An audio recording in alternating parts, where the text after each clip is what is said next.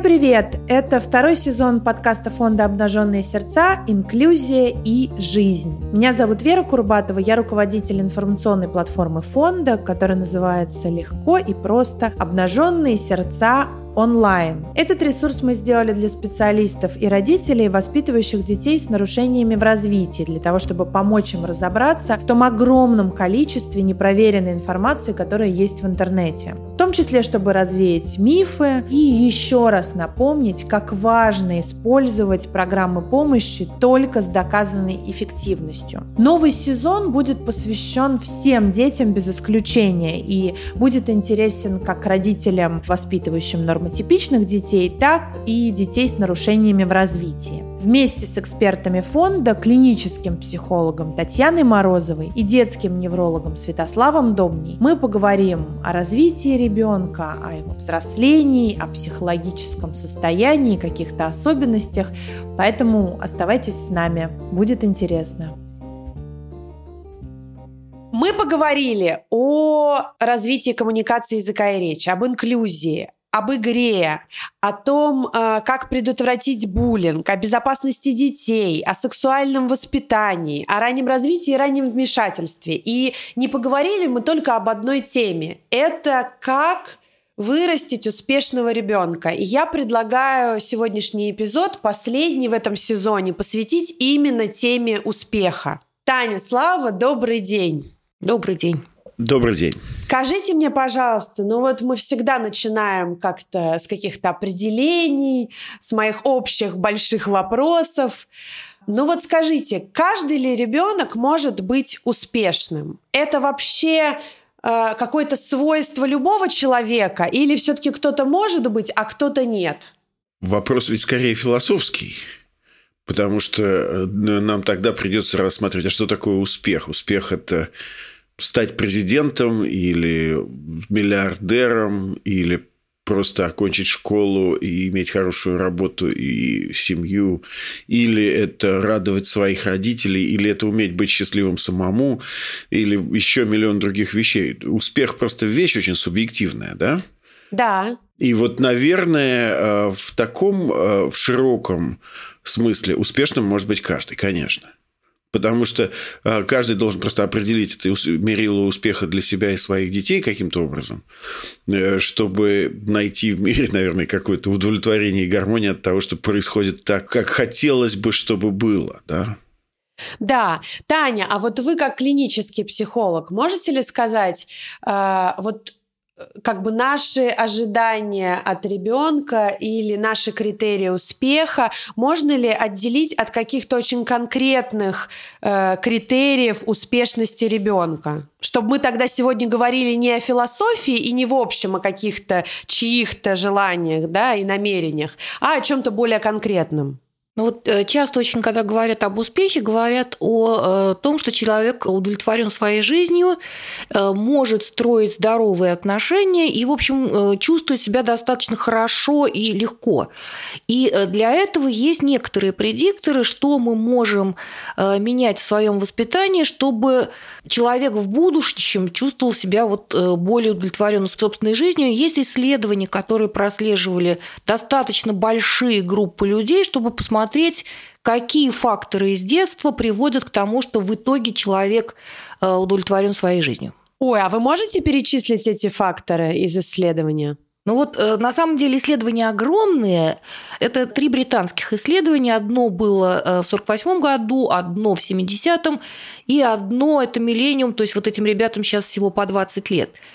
Э, самым известным является исследование 70-го э, года. В нем принимали участие 17 э, с небольшим тысяч младенцев, которые родились на определенной неделе в апреле. То есть все дети. И поскольку этим младенцам в этом году исполнилось 50 лет, мы можем ну, вот на такой большой выборке смотреть, что же действительно приводит к удовлетворенности жизнью и успехам. Так, и что? Забавно, но многие люди думают, что академические навыки, их очень хорошее развитие, вот они являются, и уровень интеллекта является предиктором успеха. Однако это не совсем так. Очень интересно, потому что мне всегда казалось, что родители прежде всего вкладываются в образование и в какие-то как раз навыки академические. А что не так? Почему это не делает нас? Действительно, академические навыки э, хорошо развиты в детском саду в начале школьного возраста. Они являются предикторами того, что человек будет лучше работать в дальнейшем. Но если говорить о удовлетворенности жизни, э, то э, ранние отношения, отсутствие поведенческих проблем в раннем возрасте, в возрасте до 5 лет, хорошая здоровая привязанность к родителям э, – приводит к тому, что человек становится более счастливым и более успешно строит отношения э, потом по жизни и в подростковом возрасте, и э, в зрелости. Вот вы сказали про счастье, и я вдруг поняла, то есть это две сущности, которые идут рядом, да, счастье и успех. То есть, в общем, нельзя быть успешным и при этом быть несчастливым. Опять же, Вера, что мы будем называть успехом? Очень даже можно быть формально успешным и абсолютно несчастным можно достичь массы там, научных степеней, заработать миллиарды, занять какие-то очень высокие должности и, в общем, считать, что жизнь не удалась, развалилась, и нет друзей, нет отношений, нет близких, нет интересов, тебя никто не любит. Как раз здесь такой корреляции успеха и счастья-то стопроцентной нет. Угу. Другое дело, что серьезный неуспех, там, бедность, проживание в среде, в которой там человек подвергается насилию, какие-то вот очевидные провалы в достижениях, они способствуют ощущению несчастья. Угу. И это тоже коррелирует, конечно, да. Хорошо, но вернемся к исследованию. Помимо академических навыков, про которые сказано, что они не так влияют на успех, что еще интересного было? Э, мне очень интересно было посмотреть. Э, понятно, что поскольку такая огромная выборка, там под исследований э, всяких разных, которые касаются и здоровья, и академических достижений, и успешности на рабочем месте. Соответственно, один из параметров, которые еще смотрели, это есть ли корреляция успеха или удовлетворенности жизни в зависимости от того, каким по номеру ребенка, ребенком в семье ты родился. Э, вроде потому, что народная молва говорит, что вот первые дети получают больше всех, их больше всего любят, и они там э, могут быть успешны. Вот таких корреляций не было найдено. Угу, то есть неважно, каким ты в семье неважно, родился. Неважно, важно, какие у тебя отношения. Еще интересная штука, что является предиктором криминальных э, всяких наклонностей во взрослом возрасте. Э, поскольку выборка огромная, корреляции это разные, жизненный путь у всех разный, но самым э, большим предиктором является курение матери. А, и, наверное, угу. это не факт, что она курит сигарету во время беременности. Наверное, это о том, что женщина, которая не бросает во время беременности курить, она соответствующим образом думает о своем ребенке.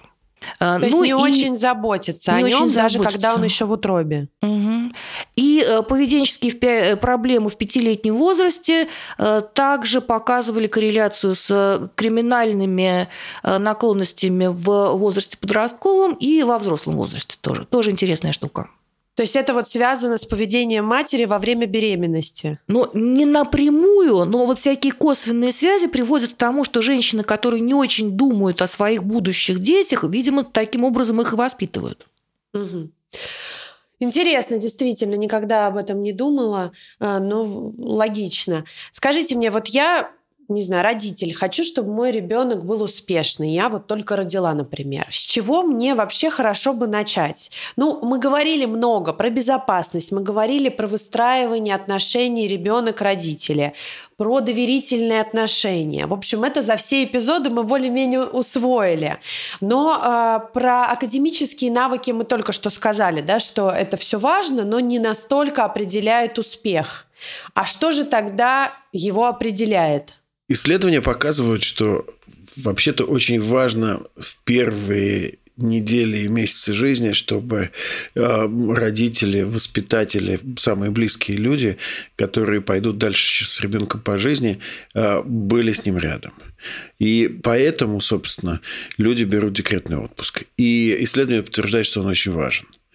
А, соответственно, если мама берет адекватный младенческий отпуск, это вообще приводит к снижению смертности, улучшению привязанности, улучшению развития, улучшению здоровья матери. Это как довольно интересная история, да, потому что мама не переживает тяжелый стресс, если нужно постоянно думать о ребенке, который где-то, в общем, находится вне поля ее зрения. И к более высокому участию женщин в бизнесе в будущем – то есть мама на самом деле получает огромное количество пользы от того, что ее ребенок находится с ней в первые месяцы жизни. Ну и, естественно, там больше детей получают грудное вскармливание и так далее. То есть на самом деле вот эти вот ранние отношения привязанности, а, чтобы они установились, на них просто надо время. И это, с одной стороны, э, как бы такая вещь, которую надо не забывать, а с другой стороны, там очень много врожденных механизмов в нас, которые нам помогут, если мы просто расслабимся и дадим время этим отношениям установиться. А сколько времени нужно? Там не сказано? Ну, вот обычно самые такие серьезные исследования связаны с первыми двумя-тремя месяцами после беременности. Угу. Я бы сказал первые три месяца, потому что дальше все-таки э, зависит от того, как устроена экономика в стране, и понятно, что в некоторых странах это сложнее. Но идеально, если есть возможность полугода или года, ну это вообще здорово, конечно. Вот, соответственно, э, есть данные про отцовский декретный отпуск.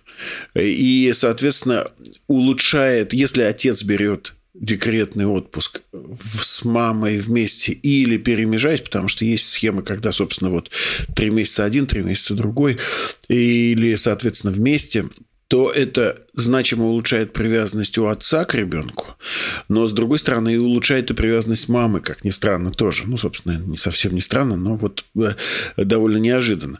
А, улучшается развитие ребенка, во всех этих случаях довольно много возникает побочных бенефитов или выгод для мамы, потому что улучшается здоровье мамы и ее возможности участия экономического в дальнейшем в жизни общества.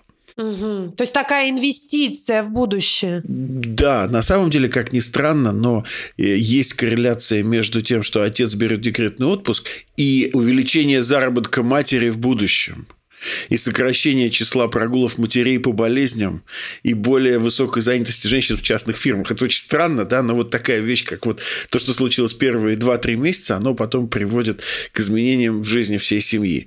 Не, не, не в 100% случаев, но э, в статистически достоверным изменениям у очень многих людей. Но выборка была большая, да, в этом исследовании? То есть мы да, можем да, доверять да. вот этим это, данным? Я, я сейчас говорю о исследовании Всемирного банка вот 20 2020 году его Шульц опубликовал. Вот это другое исследование, не то, о котором говорила Таня. Угу. Понятно. Интересно, да, действительно. Я не думала, что это настолько важно, и вот этот декретный период э, – это проекция на будущее. При этом, э, смотрите, какая интересная такая ситуация, когда это выглядит как маятник или как качели. При этом мы точно знаем, что если а, мама девочки потом работает и не остается домохозяйкой, у девочки больше шансов занять руководящие позиции. И да получать больше денег. И получать больше денег, да. То есть, с одной стороны, декретный отпуск нужен, а с другой стороны, вот э, показывает как бы исследование, что если женщина только домом занимается, то это как-то никак не коррелирует с успехами мальчиков в будущем, но коррелирует с успехами девочек в Слушайте, будущем. интересно. То есть, если вы хотите э, вырастить руководительницу, то лучше самой работать? Это исследование, которое в 2019 году было опубликовано Магином и с коллегами. Ну, и мне кажется, тоже интересная такая большая выборка у них была достаточно. И Слушайте, а раз мы заговорили о девочках и о мальчиках, есть ли какая-то разница э, воспитании с учетом э, успешности? Ну, я могу попробовать начать отвечать на этот вопрос, потому что он большой, да, и в этом вопросе там много слоев. Если мы говорим о каком-то патриархальном обществе, то там успех измеряется просто разными категориями для мальчиков и девочек. Там не пересекающиеся категории успеха. Угу. То есть женщины выполняют одни виды работ и социальные функции в обществе мужчин другие. В современном обществе, в котором мы вот с вами сейчас в России живем, все ведь не совсем так, да. И э, уж там хорошо это или плохо, я, в общем, сторонник прогресса, мне кажется, что это хорошо. Но и, соответственно, значение вот этих вот сегрегированных моделей воспитания, оно, конечно, потеряло свой смысл очень сильно. В последние сто лет, наверное, да? Ну, давай скажем, что 50, наверное, лет. Наверное, может быть, 50 лет. Понятно, что есть какие-то особенности, ну, физиологические просто, да, и когда мы знакомим человека с собственным телом, ну, в общем, мы его знакомим с его телом, а не с чужим. Но вещи такие, как привязанность, такие, как безопасность базовая, такие как э, умение справляться со стрессом, адаптивные навыки, коммуникативные навыки, они, мне кажется, довольно похожи. Ну, то есть, э, если резюмировать, то в культуральном смысле действительно критерии могут отличаться. Это зависит от того, где вы живете, не знаю, в каком году вы живете э, и так далее, так далее, так далее. Но если мы говорим про организм, как вот физическое тело, то вот эти гендерные различия никак никак на критерии успеха не влияют. Э, мало того, есть исследования, которые показывают, что э, даже люди, если говорить про организмы, да, да, хорошее физическое здоровье – это очень важные вещи, в общем, нам от этого легче. Но здоровье не является единственным показателем будущего успеха. Вот, например, э, опять же, вот цитата из большого исследования, я вам сейчас приведу. Дети, которые были более социально компетентны и лучше общались со сверстниками в детском саду, к 25 годам имеют выше зарплату и с большей вероятностью имеют постоянную высокооплачиваемую работу. Удивительно. То есть не читать, писать, да, вот социально компетентными. Умение общаться и коммуницировать – один из важнейших навыков – Конечно. И вот, а или вот другой пример исследования. Если в детстве ребенок переживал буллинг, будучи взрослым, он с большей вероятностью столкнется с трудностями самыми разными. Вот там исследования почти 8 тысяч человек прослеживали. От 7 до 50 лет прослеживали. Оно показывает, что у людей, над которыми издевались в детстве, не обязательно физически. Могла быть какие-то эмоциональные, соответственно, дразнили, преследовали каким-то образом. Отношения с партнерами были в хуже в будущем, да, то есть в браке чаще депрессия, чаще тревожность, ниже уровень образования и ниже доход в среднем. Как все связано. А скажите мне, пожалуйста, а финансовое положение семьи очень влияет на успех? Когда мы говорим о финансовом положении семьи, э, мы, скорее всего, э, говорим не о количестве денег, которые в семье есть на данный момент времени. Это все-таки определяет э, круг общения, это определяет, какую школу мы выбираем для ребенка, какая степень поддержки от расширенной семьи у нас есть. И если вот с этим сложно, то ребенку будет сложнее жить. То есть, если семья будет жить в неблагоприятном районе, ребенок пойдет в школу, где процветает процветает там насилие, э, где э, стенка на стенку дерутся, где, возможно, торгуют наркотиками. Вот это нехорошо. Это не про количество рублей или тысяч рублей. Угу. Ну, про окружение, про среду. Да. Вы сказали про школу. Скажите мне, пожалуйста, стоит ли родителям переезжать в другой район под хорошую школу? Это вообще тема обсуждается во всех форумах уже много лет. Э, пишутся статьи на эти темы, разные советы раздаются, и каждый раз э, перед первым сентября я, я читаю вопросы родителей, куда лучше переехать, в какую школу отправить ребенка. Вот скажите мне, действительно ли стоит так менять свою жизнь, вынимать себя из привычной среды обитания ради ребенка? Вот эти жертвы оправданы? Когда мы боимся вот этого, понятно, что если это приведет к тому, э, что семья залезет в какие-то невозможные долги и, э, возможно, не сможет выплатить ипотеку или что-то еще из-за переезда, это, наверное, не лучший вариант. С другой стороны, действительно, школа, школьные друзья, э, та атмосфера, которая царит в школе, штука очень важная, и хотелось бы, чтобы, выбирая для ребенка школу, мы подумали о том, Э, где комфортнее, где лучше учителя, где э, ребенок скорее освоит хорошие вещи, нежели плохие, потому что школа это не только про э, академические вещи. Поэтому это вопрос, правда, очень непростой. А, я хотел бы такое вот сделать очень важное замечание. Вот помните, мы сейчас говорили чуть раньше про буллинг и про издевательство. Да.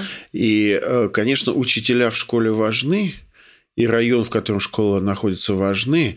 Но если ситуация будет такой, что там будут все принадлежать к определенному экономическому классу, или будет какая-то обстановка, когда будет возможность буллинга и преследования по любому поводу, то это-то скажется негативно. Поэтому, видите, здесь все вот эти вот советы, они всегда упираются в большое «но», потому что почему мы не можем Собственно, поэтому и будущее это никак предсказать, потому что количество факторов настолько большое, и самые важные из них все равно связаны с тем, насколько родители и близкие люди поддерживают ребенка. Ну, в частности, опять же, один из факторов, который показывает исследование, это то, насколько родители готовы защищать ребенка внутри школы или внутри других учреждений. Что ребенок должен знать, что он может обратиться за помощью, и он эту помощь получит. Угу. То есть мало э, а, отдать в привилегированную дорогую школу, все-таки вот эта связь родитель-ребенок никогда не заменит даже самого лучшего какого-нибудь там образования. Я бы сказал, что это даже не только связь, это сколько вот эта гарантия того, что есть люди, к которым ты всегда можешь обратиться. Потому что что там будет внутри происходить самой привилегированной школы, мы тоже не знаем. Угу. Это же все, опять же, помните, это не про академические навыки. Угу. И вы все, наверное, слышали и всякие истории, в том числе не очень приятные и прям ужасные, да, и про элитные школы, и про насилие, и про самые бедные школы и про насилие там. Ну, собственно, видите, задача, наверное, любого родителя и воспитателя быть чутким, внимательным, отслеживать то, что происходит. Пожертвовать тем, чем можно пожертвовать ради детей, наверное, нужно пожертвовать тем, чего у тебя нет, и, и пытаться сделать что-то экономически невозможное, и привести семью к катастрофе, а ребенка к стрессу, и сделать потенциальной жертвой буллинга, я, я бы не советовал. Вот мы с вами много говорили про разные темы развития ребенка, в том числе про нужно ли в него вкладываться, запихивать английский, французский, репетиторов, а еще плавание, рисование и спорт. Насколько важно э, количество кружков или свободного времени, или какого-то интересного досуга, что это тогда может быть? Э, вот скажите мне. Ну вот опять же, возвращаясь к исследованиям, э, что мне в голову приходит, э, это про семьи, которые э, живут в условиях серьезного риска. Там может быть бедность, там может быть неполные семьи, там может быть низкое образование и так далее. Вот кто в итоге выходит в более успешные варианты во взрослом возрасте, это дети, у которых в детстве были успехи хотя бы в чем-то. То есть даже если у тебя не очень хорошо в школе, должно быть что-то еще, где э, действительно ты можешь себя проявить, и поэтому э, для ребенка э, определенное количество кружков или секций или чего-то еще, это очень хорошо. Но если у него от этого нет детства, если у него не получается, ему не нравится, а мы все-таки ведем его на этот теннис или на эту скрипку, а он терпеть это не может, это все время сопряжено с каким-то э, насилием, скандалами, вот это не лучший, наверное, уже вариант. Мне кажется, все это очень связано, опять же, с индивидуальными особенностями, потому что для кого-то неструктурированное время, которое мы условно можем назвать там отдыхом или досугом или чем-то еще, может быть крайне трудным. Есть люди, которым сложнее себя организовать, особенно среди мальчиков там процент детей с гиперактивностью достаточно высок. И поэтому для них, наверное, лучше, когда их, в том числе и физическая активность организована, и их досуг организован. То есть, если мы а, оставим ребенка наедине с самим собой, э, у которого, в общем, есть какие-то сложности с тем, чтобы собраться, сконцентрироваться, и будем думать, что сейчас у него прекрасный досуг, а он просто там, в общем, раскидывает игрушки или ничего не делает, или скроллит какие-то мультфильмы в iPad, то, наверное, лучше, чтобы он в этот момент был в секции, которая его заинтересует и структурирует. Пусть это будет про те же мультики в iPad, да, но только это будет вместе с кем-то, подчиняясь какой-то структуре. Занятия от досуга ведь отличаются обычно тем, что во время досуга интересней. Но можно ведь сделать так, чтобы и занятия были интересны. Нужно смотреть на своего ребенка, ловить его интерес пытаться этот интерес поддерживать, не сдаваться сразу, но и при этом не доводить до абсурда. Да, чтобы попробовать, нужно какое-то время и нужен какой-то успех. И поэтому нужно подождать, когда неудача кончится и получится успех. Но при этом, если неудачи не заканчиваются, неуспех продолжается, а успех так и не, и не приходит, наверное, в какой-то момент нужно перейти и помочь ребенку найти что-то другое. Опять-таки наблюдать, советоваться, разговаривать с ребенком, но и понятно, что э, не может быть слишком много свободного времени, которое ничем не занято. И в любом случае какое-то действие, какая-то активность э, и физическая, и мозговая э, помогут вашему ребенку. безусловно. Конечно. Скажите мне, стоит ли ребенку вообще как-то напоминать и вербализировать о своих ожиданиях от него. Я бы хотел, чтобы ты стал врачом. Или я хочу, чтобы ты стал успешным. Я хочу, чтобы ты стал богатым.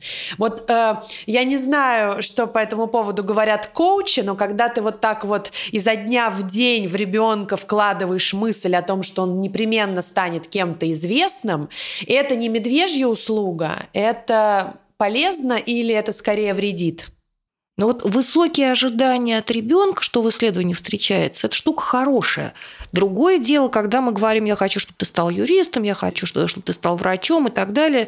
Это вот все-таки невысокие ожидания, это какое-то навязывание ребенку э, собственной позиции, и есть большой риск того, что в подростковом возрасте, когда э, дети вообще очень любят поспорить с родителями, вот эти навязанные ожидания, они вызовут э, обратную совершенно реакцию. При этом, когда я говорю, что я хочу, чтобы у тебя были друзья, мне так нравится, когда когда у тебя получается. Мне так нравится, как э, ты вежлив со старшими и так далее. Я, э, у тебя очень хорошие способности. Вот это вот высокие ожидания. Это действительно является фактором, который приводит э, к дальнейшей и более высокой самооценке и, соответственно, успехам. Таня, но это опять положительные подкрепления. Ну, высокие ожидания это не совсем э, положительное подкрепление. Я ожидаю, что моего ребенка все получится. Я не говорю, что мой ребенок слабоват, глуповат, наивен или что-то еще, и бог-то с ним, в общем, заслужил он свою тройку, чего от него еще ждать? Вот это вот низкие ожидания. Угу, поняла. Ну и при этом все-таки поддерживание и подбадривание там, где у ребенка получается. И, в общем, как бы э, стоит замечать успехи и каждый раз на них акцентировать внимание. Это очень важно, да. Даже самые маленькие – Скажите мне, пожалуйста, а насколько неудачи взрослых влияют на успех детей? Ну вот условно, если родители всю жизнь мечтали, не знаю, мама мечтала стать балериной и не стала, папа мечтал стать врачом, но не стал, или мама мечтала э, о большой семье, но развелась с мужем. Вот насколько все эти вещи влияют на э, воспитание ребенка и на вот как бы его дальнейшую жизнь? Но э, мне кажется, вообще как бы э, проецировать на ребенка собственные неуспехи э, или наоборот большие успехи, это штука странная, потому что все-таки дети от нас здорово отличаются, и слава богу. И поэтому, если у меня не получилось поступить в медицинский институт или если я не сохранил свой первый брак, все время думать об этом с моим ребенком как-то вот мне кажется не очень корректно. Необходимо отметить, что все научные данные свидетельствуют о том, что успешность детей, выросших в семьях, где их воспитывали только мамы, практически ничем не отличается от успешности детей, выросших в семьях, где есть и мама, и папа. Там скорее важны качества отношений и, собственно, вот внимательность и чувствительность ухаживающего человека. И, собственно, сеть, которая вокруг мамы существует, поддерживающая, да, потому что самая сложная ситуация как раз связана не с тем, что э, случился развод или папа там не живет в семье. Самая сложная ситуация случается, когда, будь то семья, состоящая из только мамы или из мамы и папы, находится в ситуации, когда нет внешней поддержки, нет работы, когда она попадает вот в какой-то круг социальной исключенности, вот тогда это прогностически плохо. А если ребенка выращивает только мама или только папа, вот исследования не показывают. Мне кажется, хорошо, что мы это проговорили. Спасибо большое, Слава. Uh, у меня, знаете, такой еще вопрос, довольно модный. Что важнее, IQ или EQ? То есть uh, эмоциональный интеллект, да, или вот Э, собственно, э, IQ. Вот мы с этого начинали, можно сейчас э, к середине или к концу нашего диалога еще раз об этом поговорить. Все-таки интеллект IQ, да, он показывает корреляцию с успешностью нашей работы. Но если говорить о психическом здоровье, то э, вот оно, конечно, важнее для, и для физического здоровья, и для э, будущего психического здоровья, и для здоровых отношений, и для того, чтобы быть более осознанным родителем. Вот это очень важная штука. И поэтому получается, в общем, что э, формальные оценки, они менее важны. Еще одно интересное исследование э, по поводу того, чего мы хотим ожидать и что мы воспитываем в наших детях. 32 э, года лонгитюдное исследование, и вывод такой достаточно забавный. Родители должны забыть об оценках своих детей и сосредоточиться на воспитании самоконтроля. Э, действительно, многие вещи, э, которые мы делаем в детстве и более старшем возрасте, связаны с умением контролировать эмоции, с умением брать на себя ответственность и вот с тем самым самоконтролем, который является очень важным предиктором успешности будущей. А скажите мне, пожалуйста, это такой вот опять вопрос, э, мне кажется, который мучает многих родителей. Стоит ли делать домашние задания с детьми? Насколько вообще стоит участвовать в их учебном процессе, будь то кружки, какие-то задания. Тут, знаете, опять такой двойной вопрос. С одной стороны, формальный про э, школу, оценки и домашнее задание, а с другой стороны, про какую-то совместную деятельность. Э, правда, непростой вопрос. Э, сейчас даже в начальной школе, в некоторых э, школах домашние задания выглядят так, что ребенку с мамой не справится. С одной стороны, действительно очень важно, чтобы родитель, развивая тот самый самоконтроль ребенка, помог ему наладить рутину. Прихожу, снимаю школьную форму, кладу ее в определенное место, а не бросаю куда-то в угол. Да? И вот есть место, где я готовлю свои домашние задания и горжусь тем, что я могу делать это самостоятельно. При этом есть огромное количество творческих работ, где действительно ребенку одному не справиться. И может быть это и хорошо, потому что это какое-то совместное делание не из-под палки. Не вот ты мне сказал об этом сейчас уже в 8 вечера, вот, иди спать быстро, я тебя все сделаю. Вот, вот это вот не то домашнее задание, которое мы хотели бы видеть, что мы делаем его вместе. Угу. То есть все-таки вместе что-то рисовать, вместе что-то делать и придумывать, не знаю, может быть, даже доклад какой-то про животное, это неплохо. Да, но все-таки не за ребенка, потому что это не есть хорошо ни для э, достижения ребенка, ни для э, ну, вот этого вот распределения ответственности и совместного делания чего-то. Медвежья услуга. Люблю очень это выражение. Но при этом мы должны понимать, что есть культуральный внешний контекст. И я хочу сейчас немножко в защиту родителей, которым приходится делать эти все поделки за детей, домашние задания за детей. Это как раз вот та история, когда родители просто вынуждены выступать омбудсменами, защитниками ребенка. Когда ребенку дается изначально невыполнимая задача, и чтобы он не подвергался эмоциональным каким-то преследованием, не оказался бы самым плохим, отстающим, потому что он единственный, кто сам по-настоящему сделал в классе, да? Угу. Многим родителям приходится это выполнять, но э, в большинстве семей просто э, все понимают правила этой игры и не относятся к ним как к настоящим домашним заданиям. Ну, это опять про поиск баланса и про такую сложную роль родителя, когда он медиатор, и, в общем, он где-то должен поддержать своего ребенка, где-то он все-таки должен сказать, что нет, вот в школе сказали, нужно сделать. Ну, в общем, как бы сложные взаимоотношения на длиной в 11 лет. Э, скажите мне, пожалуйста, вот мы Вначале сказали, что коммуникация, умение общения, вот эти социальные навыки, они приводят в большинстве случаев к успеху. Такие дети успешнее. Значит ли это, что стоит отдать ребенка на какие-то курсы по ораторскому искусству или какие-то клубы по общению. Смотрите, мы все рождаемся очень разными, э, и э, кому-то действительно нужны специальные занятия, тренинги публичного выступления, если у человека с этим есть большие какие-то сложности. В среднем дети достаточно коммуникабельные. Когда мы говорим об успешности, мы говорим о том, что это надо поддерживать в ребенке. Э, и за это хвалить и об этом думать, а не только академические какие-то э, компоненты. Кому-то нужны театральные кружки, кому-то это абсолютно неинтересно. Э, тащить на всякий случай на курсы ораторского мастерства, ну, наверное, всех не надо. И я не могу не спросить. Этот вопрос мучает и меня, и я уверена, что огромное количество родителей.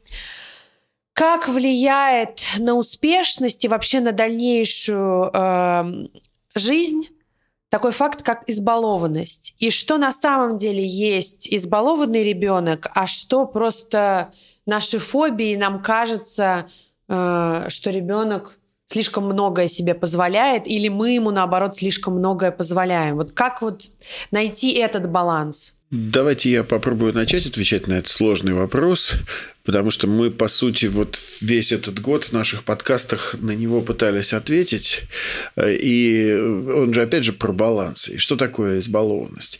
Если мы называем избалованностью неумение себя организовать, ухаживать за собой, каким-то образом удовлетворять свои потребности, при этом поощрение навыка добиваться всего с помощью истерики, крика, нежелательного поведения, отвратительных каких-то поведенческих паттернов, ну, наверное, это вот какая-то не очень хорошая, радостная история. Если мы говорим про... Иногда избалованностью называют просто вот любовь к ребенку, э, возможность купить ему какие-то хорошие, интересные книжки, игрушки, сводить его или свозить его куда-то, расширить его кругозор, провести с ним какое-то приятное время вечером. И умение не наказывать, а скорее поощрять, то такая в кавычках избалованность, она, в общем, хороша. Угу, не помешает любому ребенку. В общем, я для себя отметила, что избалованность это скорее реакция ребенка и нежелательное его поведение в ответ на какие-то просьбы или действия. Вот для меня избалованность, одно из определений моих собственных, это э, большие недостатки в развитии самоконтроля. Вот это нехорошо. Э, ну и, соответственно, когда реагируют родители на это поведение, подкрепляя вот это вот крики, истерики, э, это нехорошо прогностически, нехорошо для ребенка, потому что это снижает наши социальные навыки. Да, давайте только сейчас успокоим родителей двухлеток Э, потому что они все сейчас так напряглись, потому что у них дети кричат, валяются на полу, в луже там, где-то еще, они в магазине. Мир. Да-да-да, это, в общем, в определенные периоды развития нормально сопротивляться и требовать чего-то э, дополнительного для себя или наставить на своем так, тем каким-то вот такого образа способом. Это просто период развития. И подросток может вести себя не очень для нас желательным образом, проявляя какие-то свой будущий характер.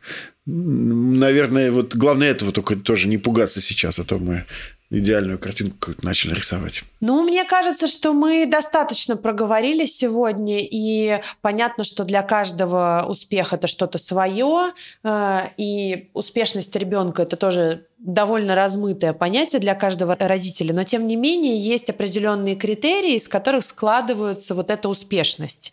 И кажется, мы сегодня про многое проговорили. Поэтому спасибо вам огромное и до встречи теперь уже не в следующем эпизоде, а в следующем сезоне. Спасибо. Спасибо большое.